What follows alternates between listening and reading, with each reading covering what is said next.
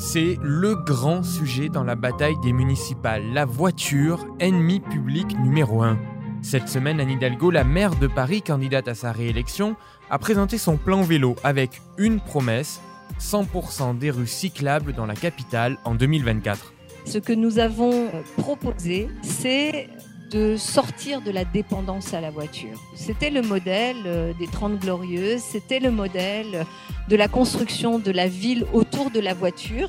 En 2020, cette révolution des transports fait polémique, mais vous savez quoi? C'était pareil à l'arrivée de la voiture au début du XXe siècle. Bis Repetita, un podcast BFM TV raconté par Simon Buisson.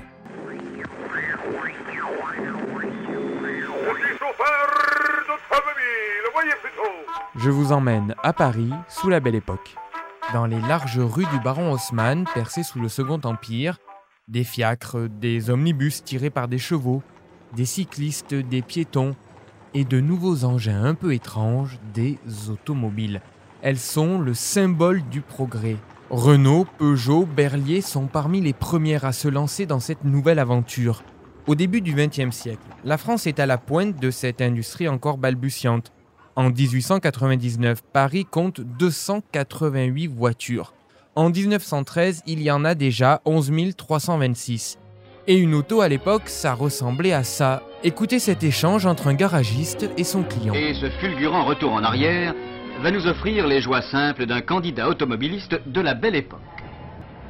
Combien de chevaux? Trois chevaux, trois quarts, monsieur. Et comme consommation? Oh, une consommation considérable étant donné l'importance du poids et des organes transportés. Qu'est-ce que c'est que ça? Ça, ce sont les pédales d'embrayage au nombre de 6. 6 pignons de graduation différente. 1, 2, 3, 4, 5, 6. L'automobile bouleverse en profondeur l'organisation de la capitale. Les piétons sont relégués sur les trottoirs pour laisser le milieu de la chaussée à ces bolides qui font du bruit, qui sentent mauvais et qui effraient les animaux.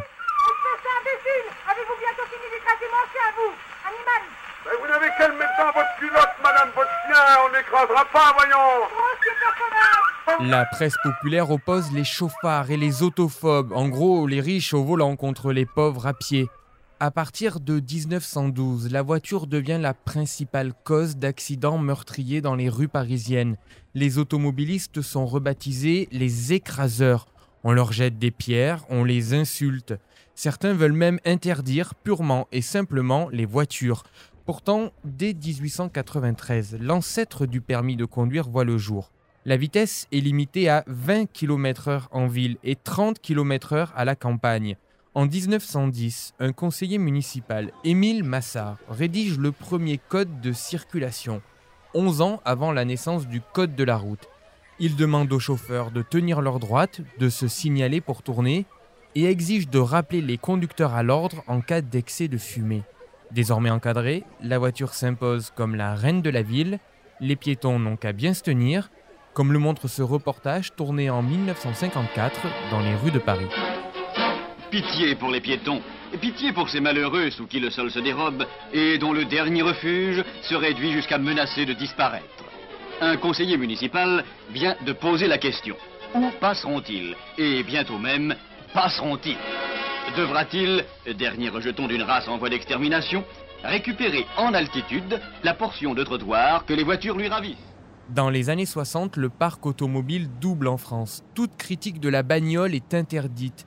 Et si aujourd'hui Anne Hidalgo promet de supprimer 60 000 places de parking pour ajouter 400 km de pistes cyclables, à l'époque, le parvis de Notre-Dame ou la place Vendôme sont des parkings à ciel ouvert. On applaudit aussi les voies sur berge, inaugurées en grande pompe par Georges Pompidou en 1967. La même année, l'interdiction de la circulation automobile dans Paris est traitée à la télévision comme un poisson d'avril. Les Parisiens n'en croient pas leurs oreilles. Vous êtes contre ce projet? Absolument, c'est un retour pour moi de 50 ans en arrière. Vous comprenez, la bicyclette, c'est fini, c'est fini. Moi, je suis tout à fait pour. Je suis tout à fait pour. C'est un instrument très très pratique. Je pense que pour une femme, c'est l'idéal. Pour aller chez son coiffeur, pour aller faire ses petites courses. Vous pouvez absolument plus circuler place Vendôme, vous pouvez plus stationner. Avec une bicyclette, c'est très très facile. Les voies sur berge puis la fin des travaux sur le périphérique en 73 sont censés être la première étape d'un véritable réseau autoroutier au cœur de Paris. Imaginez des deux fois deux voies, d'est en ouest et du nord au sud de la capitale. Le projet ne verra heureusement jamais le jour. Quelques années auparavant, de l'autre côté de l'Atlantique, un étudiant américain allait faveur de la télé française pour une nouvelle invention, l'ancêtre de la trottinette électrique. Un repose-pied, quatre roulettes, un petit moteur, voilà peut-être comment sera équipé le piéton de l'an 2000. Voilà à quoi passe son temps un étudiant américain. On commence à comprendre pourquoi certains savants d'outre-Atlantique s'inquiètent du retard que prennent les États-Unis dans la conquête de l'espace interplanétaire. Alors comme quoi il ne faut pas avoir raison trop tôt, les États-Unis ont bien conquis la Lune et les trottinettes électriques envahissent nos rues. Retrouvez les épisodes de Bis Repetita sur le site et l'application BFM TV et sur toutes les plateformes de streaming.